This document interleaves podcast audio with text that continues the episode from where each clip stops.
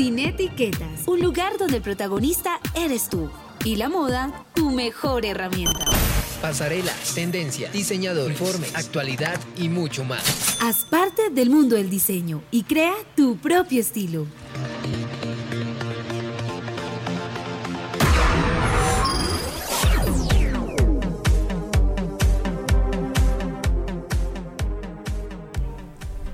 Hola a todos, muy buenas tardes, bienvenidos una vez más a Sin Etiquetas. Hoy vamos a estar hablando de los Oscars, estos premios que estuvieron pasando este domingo pasado, de los looks icónicos que hemos visto a lo largo de la historia de estas premiaciones y también un poco de las películas que se han destacado por su vestuario. Entonces, para empezar, nos vamos con Unholy de Sam Smith y Kim Petras.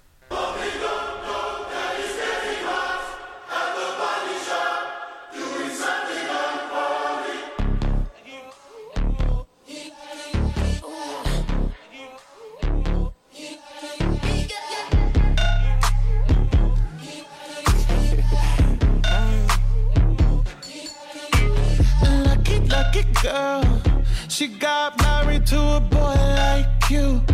She'd kick you out if she ever, ever knew about all the you tell me that you do.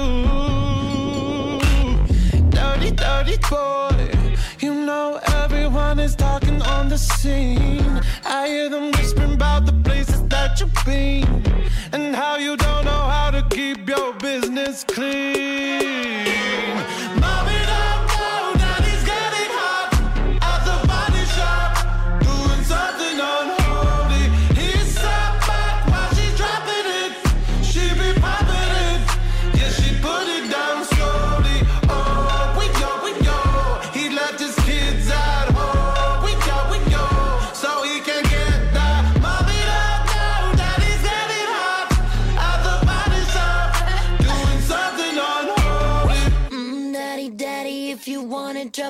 The give me love, give me Fendi, my Balenciaga, daddy. You gonna need to bag it up, cause I'm spending on Rodeo.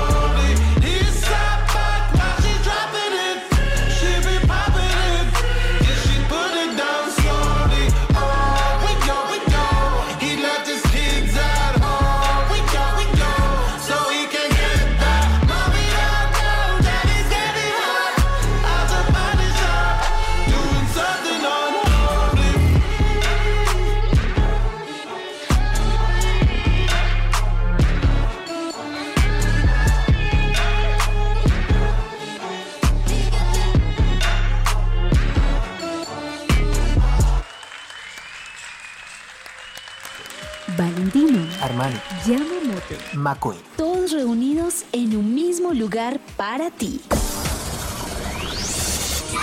Aquí en Encapsúlate, entérate de las mejores noticias de moda. Valentino, Armani, Yamamoto.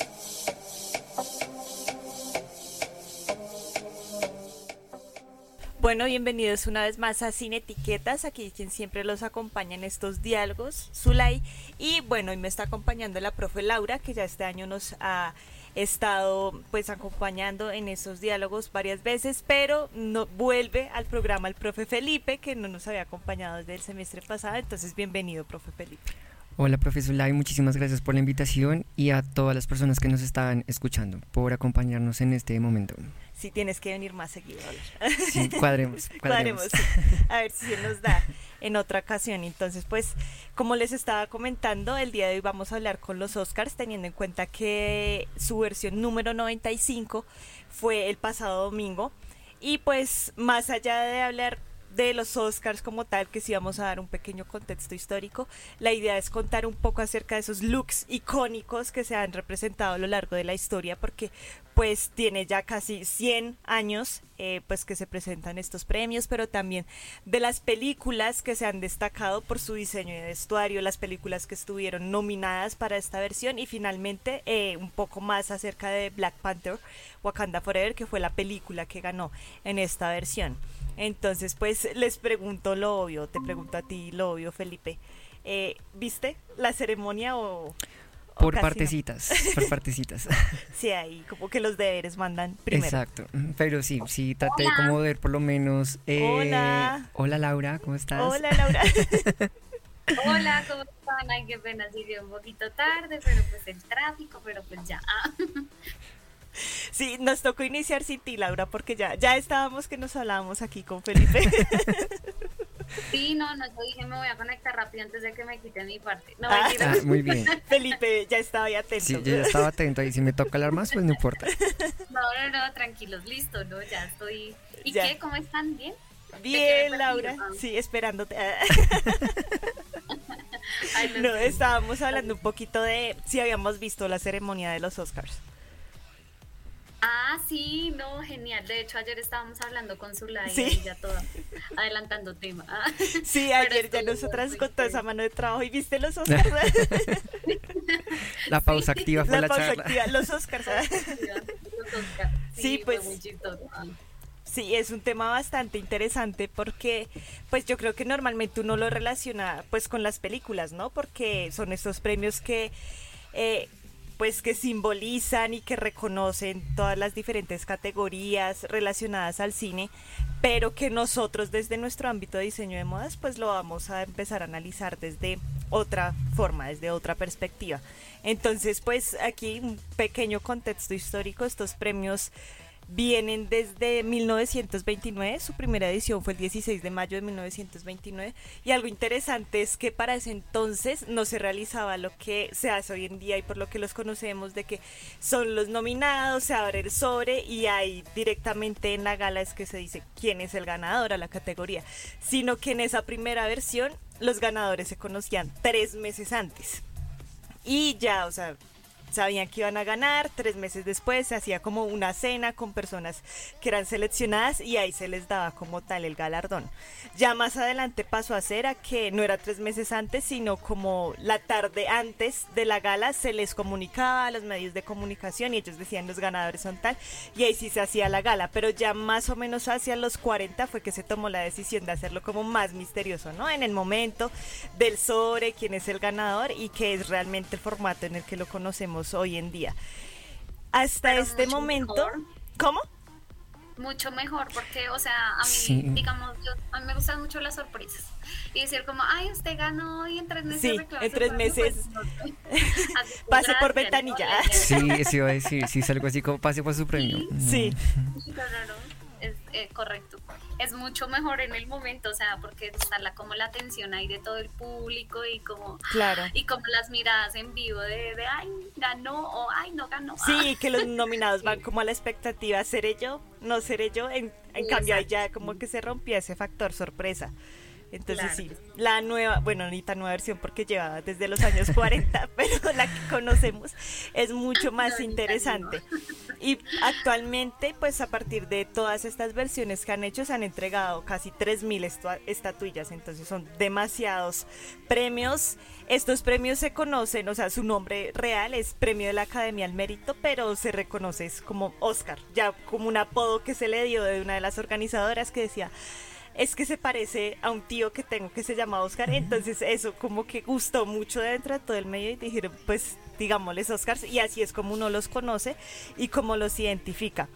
Son, creo yo, los premios como más famosos, más reconocidos dentro de toda la temporada de premios y ellos dieron paso a que otras áreas artísticas empezaran a reconocer así como en este tipo de ceremonias. Entonces dieron paso más adelante a los Grammys, a los Emmys, a los ahí se me olvidó cómo se llama, a los BAFTA, a los Tony, que son los de teatro, pero todo nació fue a partir de los Oscars. Y pues como les estaba diciendo, es esa celebración al cine, a los actores, a las actrices, a la fotografía, al sonido, al maquillaje, donde se tiene en cuenta absolutamente todo para llegar a unas producciones de tan excelente nivel como está ahí. Entonces, sí, súper chévere. Siento que esta gala que pasó fue muy, muy interesante. Se dice que fue una de las galas más justas de los últimos tiempos, porque más que por marketing realmente se reconoció como El ese talento, trabajo, sí, ese talento, la labor de una vida totalmente actuando. Entonces fue muy interesante. Ya más adelante hablaremos como de las presentaciones, cómo se vieron los looks en las presentaciones, de esos looks icónicos que es súper, súper chévere.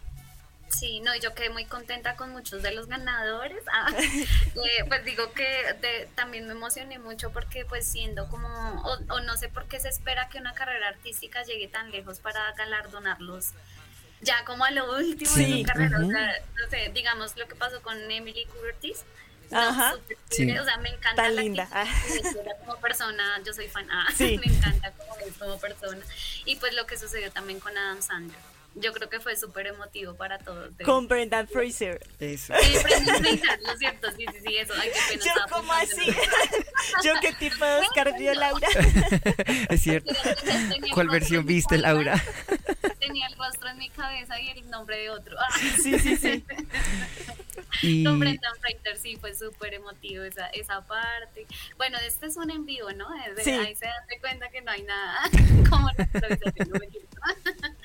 Exactamente, entonces fue muy emotiva esa ceremonia y me parece muy importante. O sea, hubo muchos momentos que ya yo creo que ahorita va- vamos a hablar más Sí, claro. Digamos, uno de los momentos que a mí me pareció más lindo de lo que alcanza a ver, porque sí, no, no los vi todos, todos, fue cuando hicieron la presentación de la canción Natu Natu, que es una canción de la India y ganó como mejor Sí, canción, mejor mejor banda sonora. Fue súper linda esa presentación a nivel, pues sí, musical obviamente, Pues, pero también todo lo que representaban con el vestuario, que habían personas como de diferentes orígenes y se lograban compaginar muy bien por el vestuario, me pareció súper bonito.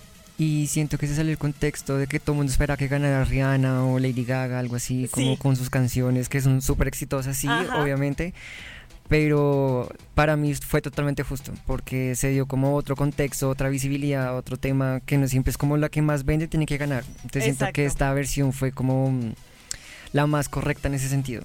Y que las presentaciones de Lady Gaga y de Rihanna Ajá. fueron también súper chéveres, Sí. muy al estilo de cada una, pero la de Natu Natu Sí, a ganó. uno lo transporta, Sí, a uno lo transporta a otro lado. No, me parece súper lindo también porque de hecho siempre se había visto como la cultura de, de Occidente, o sea, siempre toda esta parte y, y darle como ese protagonismo también a esa canción, además que esa puesta en escena de cuando presentaron la canción fue súper Sí, chévere, fue súper bien chévere. elaborada, se sentía todo el tema eh, de la región, entonces también estuvo muy, muy buen, es muy bueno ese apunte. A pesar de que pues Rihanna también tuvo una presentación muy chévere. Eh, Rihanna todavía está embarazada. Sí, Sí, ah, sí, que quisiera ser ese niño. el niño. Ya estaba en el Super Bowl, en los Oscars sin haber Sí. nacido. Quiero ser ese niño. Sí, sí, o sea, el niño ya es una estrella y ya en dos espectáculos ahí. Exacto. Pero, o sea, respecto también con Rihanna en el Super Bowl en los, en los Oscars, me parece súper chévere cómo está transformando la visibilidad que se Sí. le da al embarazo, ¿no? Porque uno siempre se imagina a la embarazada con eh, la camiseta, esa Tipo Como imperio, así, tipo imperio, ancho, sí, y la bata, ella sí. con sus atuendos rompió totalmente con eso, o sea, me parece muy interesante. O sea, Que eso como- debería ser tema para otro Sí. sin etiquetas. Ajá, sí, o sea, Sí. ya como saliéndonos un poquito los Oscars, pero es, chévere mencionarlo, o sea, como ella en estos eventos tan importantes que tienen tanta visibilidad, los aprovecha para cambiar un poco ese paradigma que se tiene en cuanto al cuerpo de las personas embarazadas. Es súper chévere. Bueno, volvamos. ya más adelante hablaremos de las películas como tal, pero quiero que ahorita nos centremos un poco en lo que serían como esos beauty looks que se han resaltado a lo largo del tiempo. ¿Cuáles consideran ustedes que fueron así como súper top? Listo. Entonces voy a empezar. bueno, por mi parte, eh, pues hay varios looks icónicos, pues como bien escucharon, ya vamos para 100 años de esta eh, tipo de galardón, entonces hay bastante material pero, pues para elegir. Eh, pero los looks más icónicos que podemos mencionar es de Cher en 1986. Em, este look se caracteriza bastante eh, por todo el tema del tocado y la falda em, que utilizó en este escenario. Eh, en cuanto pues todo el conjunto, el maquillaje y demás. Em, fue todo un look muy monocromático, pero se destacó por el tema de los tocados y de las plumas, tanto en la parte superior como en la parte inferior. Em, y en ese momento era como un poco tema tabú el tema de las transparencias. Entonces como que fue bastante llamativo este traje y de hecho es como referente en toda esta industria como de alfombras rojas y demás. Otro que es como mucho más cercano y que eh, sí lo tenemos como más a, a la mano es Zendaya, que es la actriz de Euphoria en el año 2021. Em, ella usó un Valentino alta costura y era un color amarillo neón. Em, y tenía referente el, todo el tema del styling de maquillaje y peinado eh, a Cher. Entonces, eh, todo como esa estética de Cher se ha mantenido, pues, em, todo este tipo de alfombra roja. Y otro que también está como más cercano es Emma Stone en el 2017. Em, se fue muy eh, como inclinada al tema de los 30, como Hollywood en esta época. Eh, y obviamente ella es como que su insignia es el tema de su pelo rojizo. Ella pues es como uno ve cabello rojo y piensa en Emma Stone. Ajá, directamente. Entonces como que ella supo aprovechar este como característica propia para realzar este atuendo que llevaba. Y por último, que se me hace como el más, más, más icónico y de hecho es como el más antiguo, es de esta actriz eh, Audrey Hepburn, eh, que es conocida por este papel en Breakfast and Tiffany's, si lo han visto, el vestido silueta negra como súper ceñido. Eh, acá en esta ocasión ella fue con un vestido blanco, obviamente Givenchy, y em, se, digamos que se resaltó respecto a las otras actrices porque estaban como muy ligadas al tema como el Hollywood, como clásico, y ella dio como un giro respecto como su atuendo. Entonces es muy, muy, muy llamativo este atuendo, entonces para mí son como los más icónicos y más relevantes. Hay un montón, obviamente. Sí, claro, porque casi 100 años de... Exacto, pero son como los que tienen como la pauta para que otras personas puedan como ser más arriesgadas en este evento. Sí, De totalmente. hecho, en este entonces ya se está viendo unas propuestas mucho más arriesgadas. Sí. Eh, Antiguamente sí se veía como toda la elegancia de el glamour, que las joyas, los- las siluetas.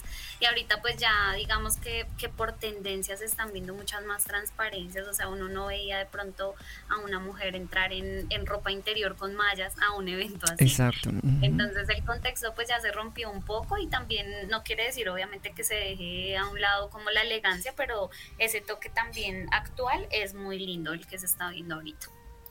Y de hecho, o a mí me parece como más curioso de que hubo mejores vestidas en la fiesta después de Ay, los sí. Oscar que en la misma alfombra roja. Yo que, pero ¿por qué hicieron eso? Sí, Sí, Las como- fiestas más importantes. Sí.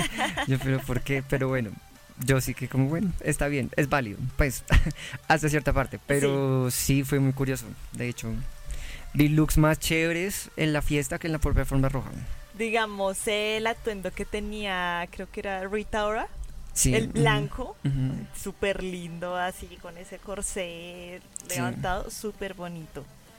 Ay, de hecho el de... ¿Ay, me escuchan? Sí. Sí. No, el de Lady Gaga. Pues es que digamos que... Ah, sí, el de Versace, no sí. Pero como que hace ella, pues que tenía Versace, pero eh, yo dije, bueno, vamos a ver con qué sale este año. Ah, y yo le contaba ayer a su Estábamos hablando de eso. La verdad, ah, me quedé un poco sorprendida porque no siento que se nos está perdiendo la Lady Gaga extravertida, extra, eh, mejor dicho, extravagante, vanguardista. Pero pues nada, o sea, le queda súper linda esa transparencia en, en el tipo bustier. Lo Ujú. único con el efecto sexy que tenía era que tenía un poco descubierta la parte posterior de la cintura. Entonces tenía como un poquito baja la, la- el faldón Sí. y pues se le alcanzaba a ver obviamente toda la parte de la parte trasera, pero o sea, me parecía, bueno, me parece lindo, pero yo decía, ¿dónde qué hicieron con Lady Gaga? Ah, sí. Y al igual siento que fue como súper facilista porque eh, ese diseño muy reciente, el desfile fue como la semana Sí, pasada, entonces fue como lo quiero, literal, sí fue como lo quiero, ya, como El desfile me voy a poner eso ya. ya, sí, Sí, como que en no, Pascual, exacto. Sí, No, y uno antes la veía con diseños súper arriesgados, como mm, estos de Jack Irving, que son esos globos puntiagudos, súper extremos, y ahora uno verla en un Versace, pues súper linda, sí, pero ese cambio tan O adulto. no sé si sea el contexto porque eh, estaba nominada, tal vez, puede ser. Pero es que fíjate que ella rompía como, Sí. o sea, A ella no le independientemente importaba. Sí, nada, la sí. que fuera, ella presentaba pues una propuesta como Sí. muy ella, o sea, no pues así soy yo y llegaba con la extravagancia y todo, pero pues Y también al momento de la presentación de que se transformó totalmente algo supremamente casual, o sea, que uno no se esperaría ver algo así en los Oscars, güey. Sí, Fue entonces, extraño. Ah. no sé, le dije a Zulay, no, yo creo que ya maduró, no Nosotros nos quedamos con, con la Lady Gaga del 2008. Sí, no. O sea, sí, no, tal cual. Ese, esa, ese aspecto multifacético de ella y tan extrovertido, sí, siempre Sí. como que prevalecerá. ¿Qué otros atuendos de esta versión sienten ustedes que resaltaron? Sea porque no iban con la persona, o sea, como lo que hablamos de Lady Gaga, o que definitivamente uno dice, wow, estaban preciosos. A mí me gustó uno de esta cantante colombiana que se llama Sofía Carson. No sé si la han visto. ¿Ella es colombiana? Sí, es colombiana. No parece, pero es colombiana. Sí. ujú. Y iba vestida de Jean Batista Bali, tenía un vestido blanco como drapeado, Y súper ella lindo. cantó también. Y ella cantó, exacto. Sí, ella es colombiana. La gente no lo sabe, pero es colombiana. Sí. Yo Es- aquí sí. consternada. Sofía Carson Char. Es el apellido de Yo ella. tampoco sabía. Sí, es colombiana. Todos Shock. asimilando. Yo qué. Sí, es colombiana. Entonces, a mí me Ah, gustó bueno. mucho. Pues, obviamente, estaba como pendiente de ella porque iba a cantar. Y dije, como, Sí. wow, talento colombiano. No, para y la cantar". presentación Y fue súper linda, porque le hizo también homenaje a esta pianista que Sí. está nominada. Sí, es colombiana. Zulay está shock. Si viera la cara que tiene acá de frente. Yo. Sí, No, no Sofía tenía Carson es colombiana. Bueno, y sí, pues a mí se me hace que tiene una trayectoria muy grande fuera del país, obviamente. Sí. Entonces, a mí me encantó el- cómo fue vestida tanto en el homenaje como puesta en escena como la alfombra roja. Me pareció que fue como muy acertado. Sí, total. Y fue como muy... Mm, exacto, sí, como muy armónica y conoce como muy bien su cuerpo, obviamente. Yo creo que está muy bien asesorada. Entonces, eh, ese look me pareció chévere. Sí, sí, yo sigo pensando es colombiana, Es pero colombiana. sí, Sí. sí tenía unos looks bastante interesantes. Sí, es colombiana. A mí me gustó mucho, pues, muy acorde, ¿no? Al típico Oscar clásico, el atuendo que utilizó Cara de Levine. Ah, sí. Vino tinto, pero súper lindo. Lisa, o sea, sí. Se veía preciosa. De hecho, nos, o sea, sorprendió muchísimo porque pues tras los rumores, aquí no mentiras para una Modo activado. No, los rumores de que, o sea, y salieron las fotografías de que ella estaba así súper mal en estados de recuperación por drogadicción, etcétera. Y no, pues no sé si ustedes tuvieron la oportunidad de ver en su momento esas fotografías, ¿no? Sí, Sí. sí, sí, sí, me Entonces, pues verla otra vez así súper radiante, con su vestido, su peinado, o sea, se ve preciosa. A mí ella siempre me ha parecido que tiene un gusto espectacular para ese tipo de eventos Sí, y se ve muy bonita. Eh, o sea, de hecho, todas las siluetas a ella le quedan bien. Sí. Y al verla de nuevo así, yo dije, bueno, qué chévere otra vez verla volver y pues eh, con todo su esplendor. También esta actriz, la que estaba nominada a mejor actriz de reparto por Black Panther, Angela Bassett. Angela Bassett, sí, también. el atuendo sí, que utilizó, así con esos drapeados envolventes en violeta, súper Sí. lindo. Me parece que también le queda súper Sí. chévere. Me Ese gustó atuendo bastante también, sí.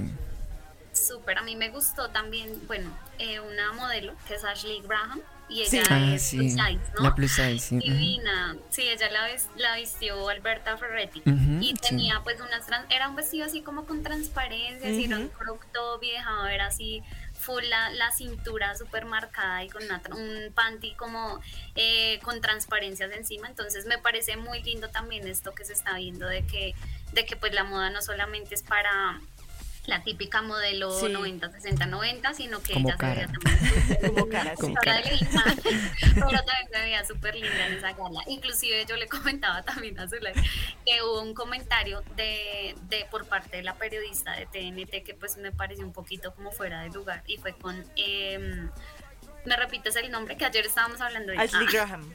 Ashley Graham, exactamente, me pareció divino ese, ese, ese traje de ella, pero entonces la, la presentadora dijo como, no, pues, o sea, ella tiene un grandioso vestido, se ve espectacular y pues a pesar de que es petit y que no tiene pues el super cuerpazo, no sé qué, y yo, ¿qué? y yo, ¿qué son esos comentarios? O sea, Aunque ya creo que se fue a um, esta actriz Florence Pugh, Ah, Flores, sí, la, la de que- Midsommar. Ah, sí. Ella, sí, ella, la Midsommar, Sí. ella.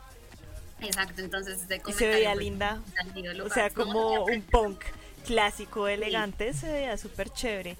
Y Pero- digamos que ahí empezamos a ver de verdad la tendencia de, de las mangas abuchadas. O sea, ya digamos que está súper marcadísimo. Y Súper lindas. Súper, exacto. En cuanto a los masculinos, a los atuendos masculinos, un actor, es que no, no recuerdo cómo se llama, pero es asiático, que se llevó pues un, un traje, pero no el típico traje que se pusieron todos de negro, sino que era blanco con azul oscuro, muy muy oscuro.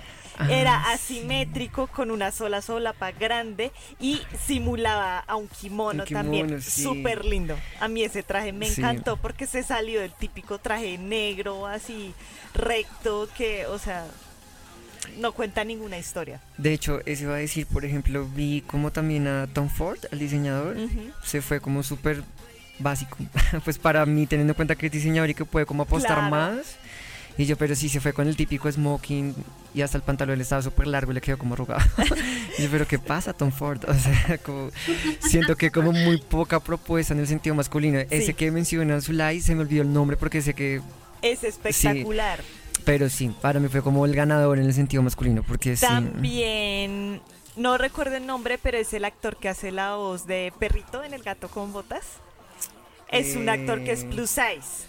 E iba también con un traje totalmente brocado de Cristian Siriano, súper chévere, que uno no está acostumbrado a ver, a ver. eh, actores plus size en un haute couture y él lleva un traje de verdad súper lindo, negro pero brocado, supremamente interesante. Es que esa es la idea, ¿no? Pues también como mm, crear como una identidad en la alfombra roja. Sí están como en este medio, obviamente. Ajá, claro.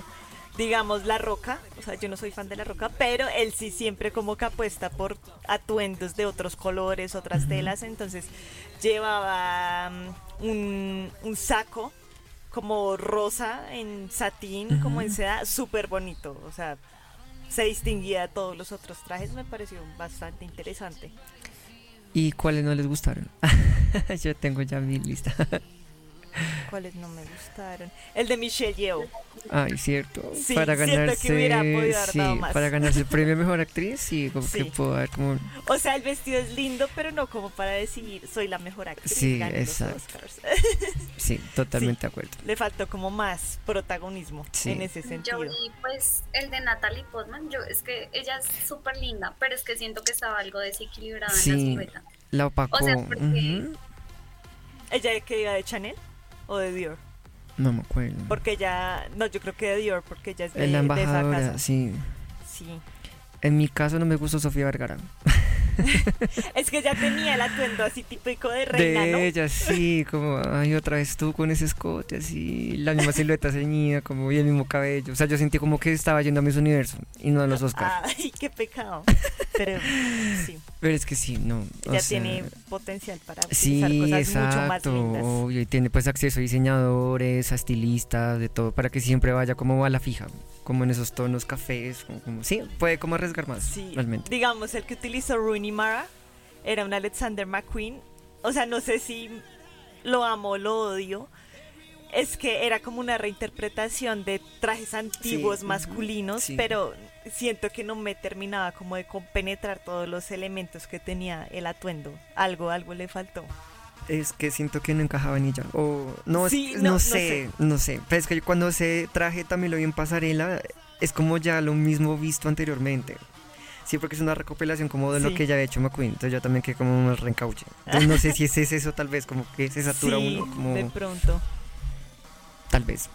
Yo aquí pensando. Y bueno, en general los trajes de los hombres Ahí sí, no, que no se arriesgan. sí, no. Y verdad que es una plataforma tan chévere para mostrar materiales, siluetas, todo, y no se arriesgan.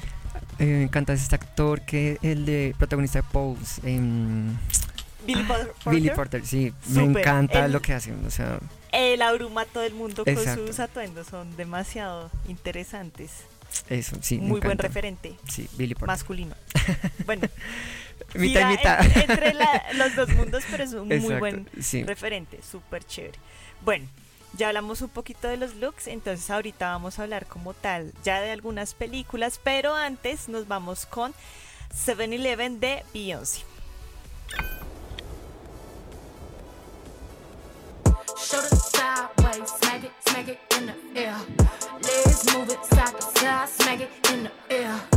legs, move it side to side, smack it in the air. Show it sideways, smack it, smack it in the air. Smack it, smack it.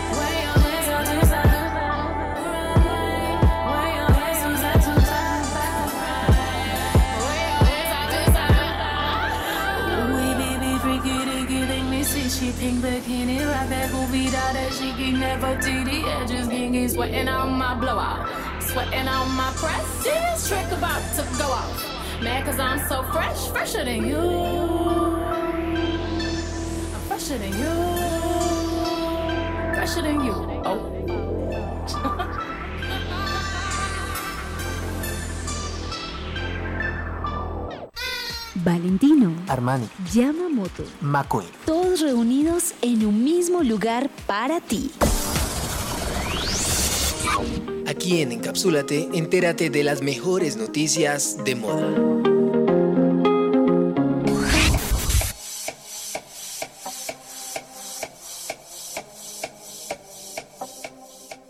Y bueno, antes de comentarles un poco acerca de las películas que estuvieron nominadas este año, queremos comentarles algo así de la película que fue ganadora el año pasado, que fue Cruella, que yo creo que ese diseño de vestuario, no sé, como que opaca a todos los otros ganadores de las otras versiones. Creo yo que incluso al ganador de esta versión, porque es que el trabajo que hizo Jenny Bevan con Cruella fue de otro mundo. Todos los guiños que hizo al punk, a los 70, la utilización de los rojos, de todas estas telas eh, a cuadros, de la reinterpretación de elementos como bolsas y pasarlo a que se viera como una alta costura, pues fue... No, o sea, sin palabras, esa película es hermosa de y se además, disfruta totalmente. Exacto. Primero, como que uno como diseñador como que la deleita y todo, siento que ha sido como lo más disruptivo que ha hecho Disney. Como que se salió como de su zona de confort. Sí, no parece Sí, Disney. no parece Disney, exactamente. sí, no parece Disney. No, es, es increíble y de verdad, cuando yo pienso en los Oscars y en diseño de vestuario, Cruella. uno se redirige esa Cruella. Cruella, sí. Y que uno la vuelve a ver es por los atuendos, Ujú. a ver qué más detalles les encuentra, qué otros guiños históricos pueden haber por ahí, que se complementa muy bien con todo el área de maquillaje, de hairstyle, es supremamente interesante. Y el hecho de cómo retoma este icono que quizás nosotros muchos tuvimos en la infancia, que fue eh, la Cruella de Glenn Close, con Ujú. 101 dálmatas y 102 dálmatas, y lo actualiza para hacer a ver a esta Emma Stone como súper ruda, sexy, pero fashionista, fue increíble. Entonces, de esa película ya la habíamos mencionado en algún otro programa, pero no está de más siempre decirles como Vean Cruella. sí. vean Sí, Cruella. claro, o sea, no, pues es que el diseñador que no haya visto Cruella, o sea, santos y Retírese, no me no sé dónde está, no me eh, porque de verdad toda la propuesta, o sea, yo soy fanática también a esa, esa película, pues la nueva propuesta que se realizó, inclusive desde los 101 Dálmatas ya clásico, tradicional, pero se conservó como toda esa esencia que tenía esa Cruella y como el grado de maldad, o por qué más bien fue ese grado de maldad, entonces Exacto. Sí, eh, pues ya, no, ya hablamos de la de esa película y para mí tiene un trabajo espectacular en cuanto a vestuario. Ah, está súper bien elaborado, muy Ay, bien sí, hecho. es súper chévere. Entonces, primer recomendado del día de hoy, Cruella. Cruella, Ahora sí, pasemos a las películas de este año, a las que se destacaron este año. ¿Qué nos pueden Exacto. contar acerca de estas películas? Pues nada, habían varias nominaciones, ¿no? O sea, primero que todo estaban eh, pues varias mm, en la categoría de mejor diseño de vestuario. eh, teníamos más o menos a cintas como Babylon, estaba Elvis, eh, que es súper chévere la película, y Mr. Harris Go to Paris. Sí. Súper chévere también ese. eh, digamos que yo seguí como, como el paso a paso de lo que hicieron en cada película, porque pues digamos que dentro de la asignatura que yo dicto, que es taller de arte- artes escénicas, tiene uno que entrar a, averiguar cómo se hizo toda esa caracterización de los personajes, en qué se basaron, eh, como las bases textiles que usaron y, y uno, digamos que este tipo de cine le aporta muchísimo a pues este tipo de, de asignaturas y pues también empleos que son las artes escénicas. Entonces y pues por último ah no mentiras Everything Everywhere as, as One esa también estaba nominada, pero pues obviamente por último la ganadora que fue Black Panther Sí. con Wakanda Forever, que eso fue tarea también para todos el, el buscar esa, esa, como que esa historia de dónde salieron todos esos trajes y toda esa apuesta espectacular que se realizó en la película. Sí, total, pero pues yo creo que antes de seguir a Black Panther, Wakanda Forever, que fue la ganadora, me gustaría ahora hablar un poquito de todo, todo el universo y el multiverso que se creó alrededor de Everything Everywhere All at Once, desde el vestuario también, porque son unas cosas muy experimentales. O sea, hay momentos en que sí, ese vestuario así casual, que uno suele ver eh, en la familia pues promedio, ¿no? Porque ellos, todos los personajes son una familia promedio, pero también cuando la chica que es como la que está causando todos estos viajes multiversales, empieza a aparecer en sus diferentes versiones con esos vestuarios. Es demasiado interesante. ¿Tú ya te la viste? Laura. Yo, Laura. Ya, ay, no, aquí estoy, es que se va un poquito el internet. Ah, ok. no- pero sí es de ciencia ficción, ¿verdad? O sea, Sí. todavía no lo he visto, he visto como, unos trailers. Ah, yo aquí haciendo trabaja- spoilers a lo loco. Trabaja Michelle Young, que es la como una de las super amigas de, de la que yo estaba hablando. De. Jamie Lee. Dime. De Emily Curtin, que ellas dos estaban como muy a la par, entonces sí, eh, me quiero, quiero verla porque la verdad estaba como súper interesante el tráiler, o sea, en el tráiler nomás se veía como toda la apuesta de, de, de, No, de lo es, que ellos querían es hacer. increíble, es una película rarísima porque uno, hay momentos que uno piensa que estoy viendo, pero después todo cobra sentido, es muy chévere. ¿Tú ya te la viste, Felipe? La de Everything Everywhere All at Once. No, Te la tienes que ver. después de ver que ganó, me lo voy a ver. Ay, no, sí es. Es muy chévere y de verdad que a nivel de vestuario sí tenía unas cosas bastante interesantes, Sí. locas. locas. Y también toda la parte de peinado era Pues loquísimo. nomás en el póster de la película se ve como, ¿qué es eso? Parece como, ¿qué es eso? Como un viaje, le sé, una vaina así, no sé, como que todo mezclado con todo, es como, ¿qué pasa? Entonces, la voy a ver. Hay que verla y hacer otro programa. No mentira. Ay, no, sí, esa película es muy interesante. Véanla y después hablamos de eso porque tiene unas Es cosas profes. Tema interesantes. profes. Sí. Ah, Y también otra película que yo siento que era muy fuerte es la de Elvis, porque recrear como todos estos atuendos tal cual de esta época, pues siento que era un reto muy grande, ¿no? Y recrear las diferentes facetas de Elvis en los años 50, 60, 70 y como eso esas facetas, esas vivencias que le estaba teniendo, finalmente se trasladaban al vestuario. Entonces, mostrarlo así tan exacto, eh, pues en, en la puesta en escena para la película, siento que fue también un trabajo muy chévere. de hecho yo juraba que iba a ganar. Pensé Sí, yo también, o sea, pues la verdad es que Wakanda, o pues obviamente por, por, por la trayectoria y también por todo lo que ellos estaban de- apostándole desde la primera entrega, pues yo de- decía que sí tenía mucha fuerza, pero dudé en sí, Sí. En, en que seleccionaran a Elvis, porque no, o sea, ya digamos dentro de la parte de caracterización de personaje uno empieza a revisar todos los elementos Ujú. en cuanto a pedrería, o sea, ese veía exactamente igual, obviamente es un poco difícil tratar de como de mm, de ser tan tan real con la con las biopics porque hay que tener Ujú. mucho cuidado en cada detalle Eh, inclusive desde Bohemian Rhapsody yo como que dije bueno qué chévere porque de verdad Sí. cons- consiguieron muchas de los elementos que manejaba en ese entonces Freddie Mercury y tenía pues mucha curiosidad ay pues lo de Elton John también esa biopic de Elton John fue espectacular con todos Y los trajes es tan que tiene. infravalorada y esa película es espectacular. Sí, se me, se me hizo que quedó muy, muy bien Tengo trabajado rabia. también, sobre todo el, el actor del Elton John, el que lo Eh, caracterizó. Taron Egerton. Ay, me encanta. Ah, no mentira. pues el actor, ¿no? En su propio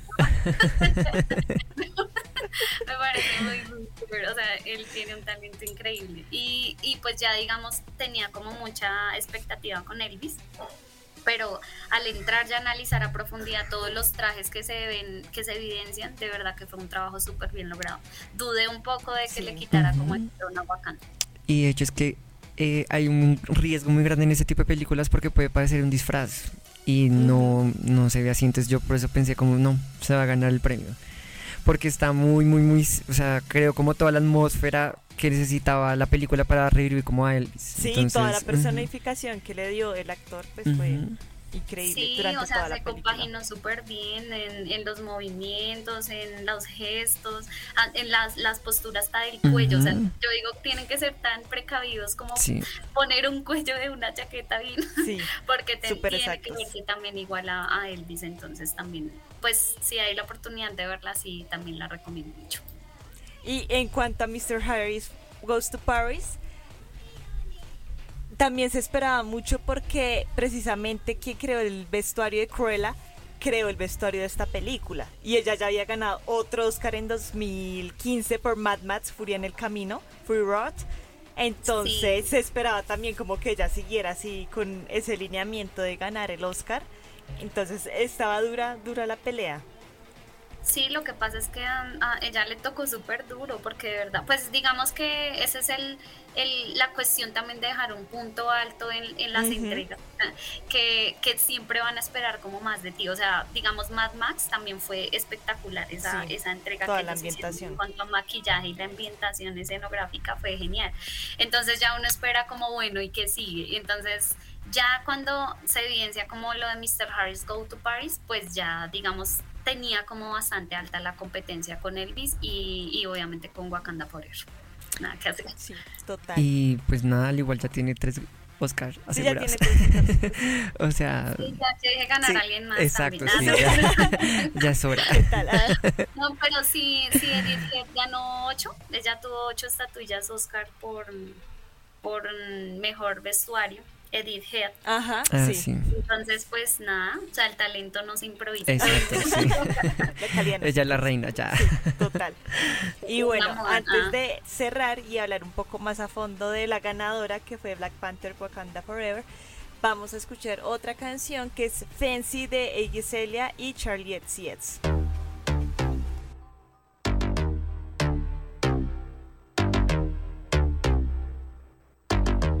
First things first, I'm the realest. realest. Drop this and let the whole world feel it. Let them feel it. And I'm still in the murder business. I can hold you down like I'm giving lessons in physics. Right, right. You should want a bad bitch like this. Huh? Drop it low and pick it up just like this. Yeah.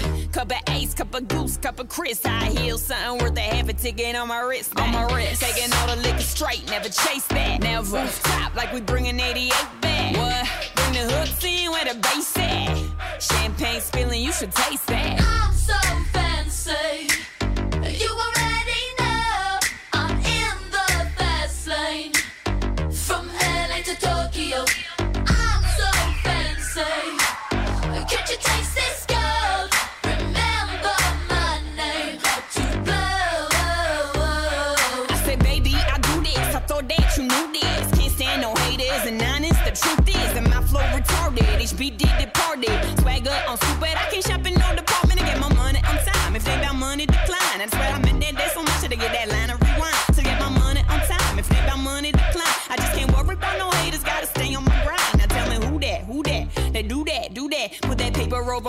Thought you knew that, knew that. I'd be the I, G-G-Y. Put my name in bold. I've been working, I'm up in here with some change to throw. I'm so fancy. You already know I'm in the fast lane. From LA to Tokyo.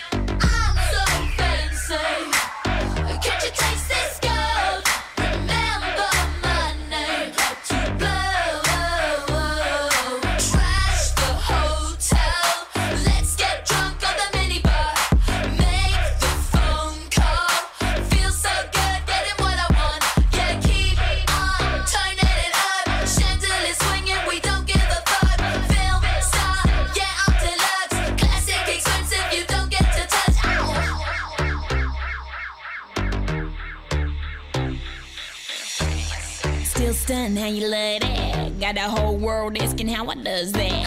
Hot girl, hands off, don't touch that. Look at it, I bet you wishing you could clutch that. That's just the way you like it, huh? It's so good, he just wishing he could bite it, huh? Never turn down nothing. Slaying these hoes, go trigger on a gun like.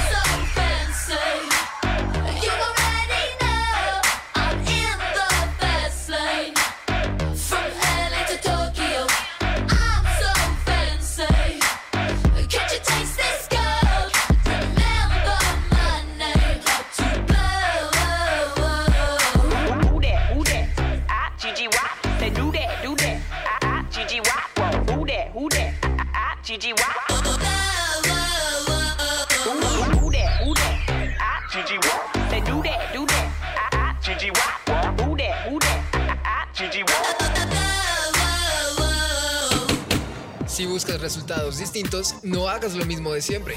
Aquí en Focus, actualízate en temáticas como marketing, creatividad, diseño y haz parte activa del sector de la moda.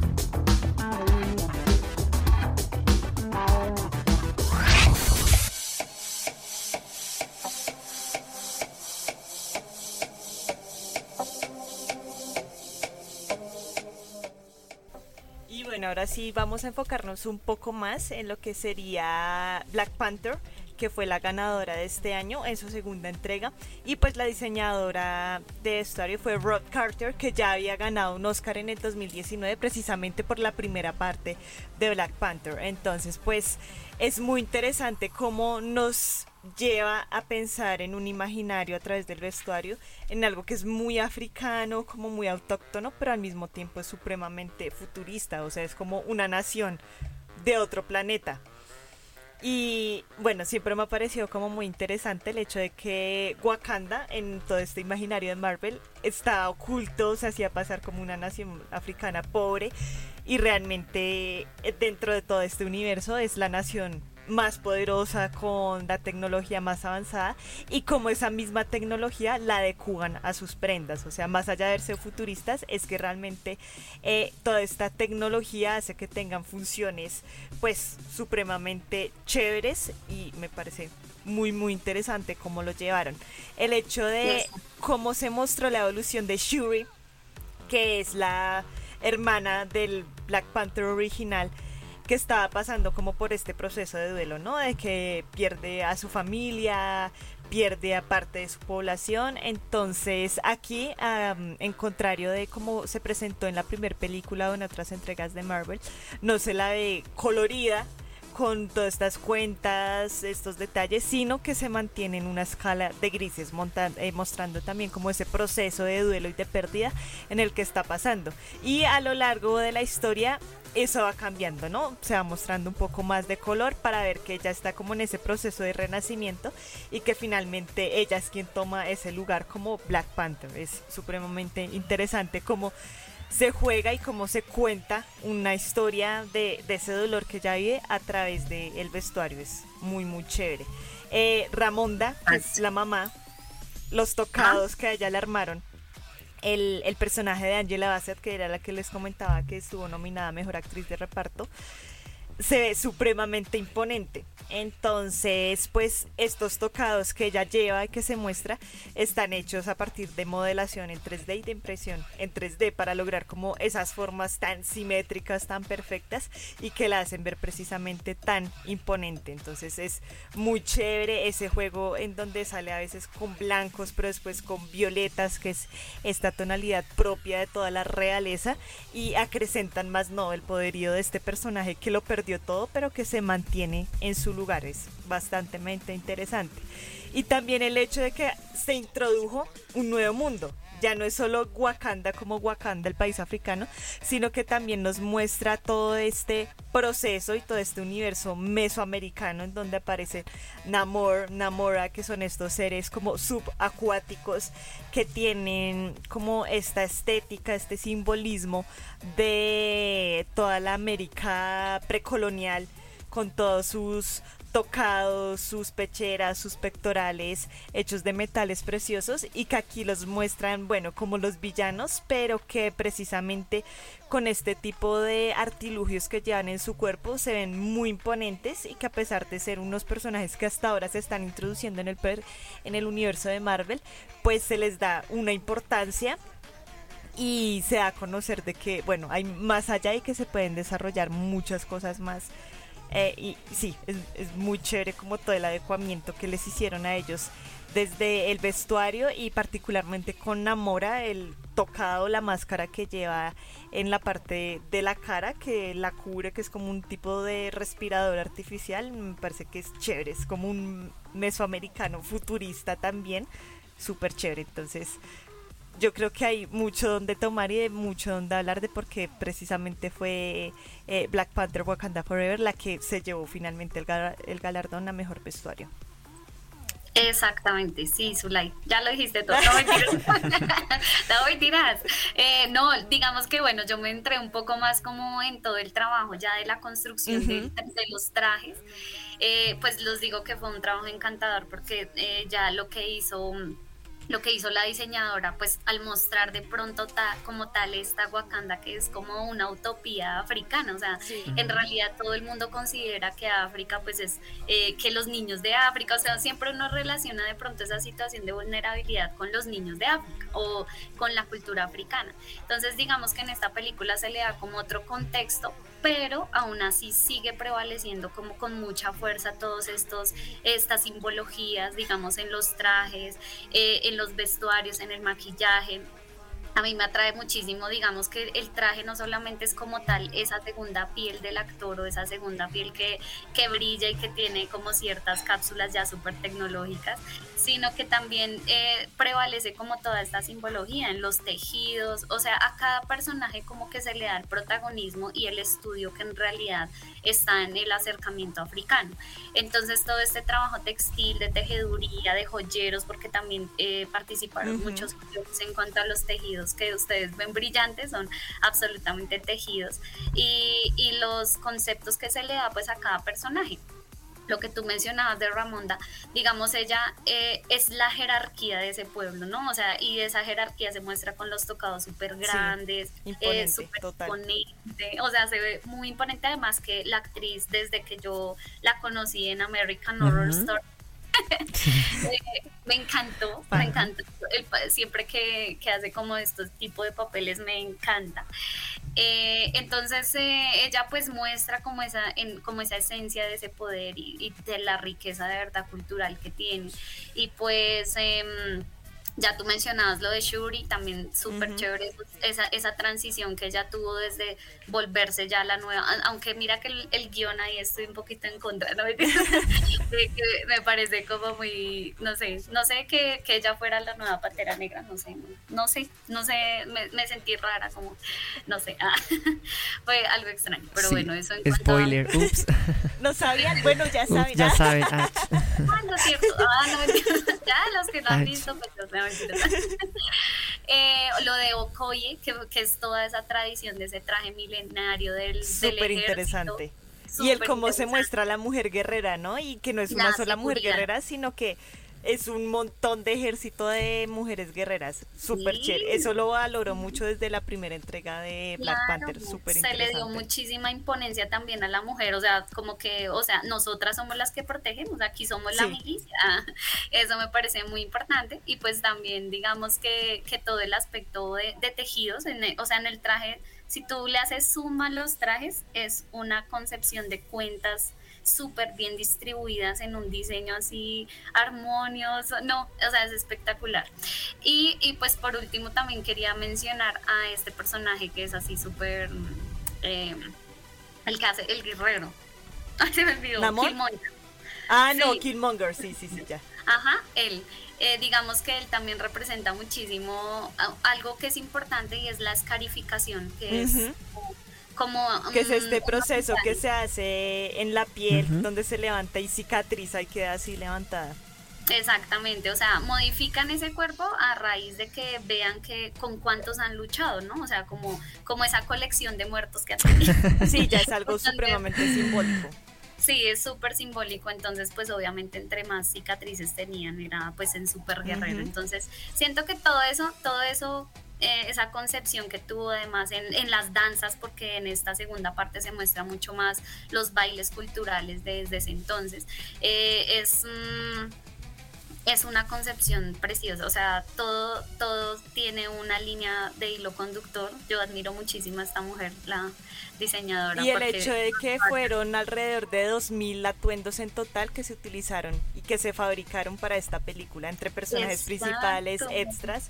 O sea, más Entonces, que merecido el premio. Sí, total. O sea, O dice, siento sí, era para ellos. Por volumen, tanto por volúmenes de producción como la producción de los trajes, como investigación, como Investigación, ese sentido de- exacto. de, no, no entrar como a la a- Apropiación. apropiarse de pronto de la cultura, sino una resignificación de los trajes, esto fue espectacular.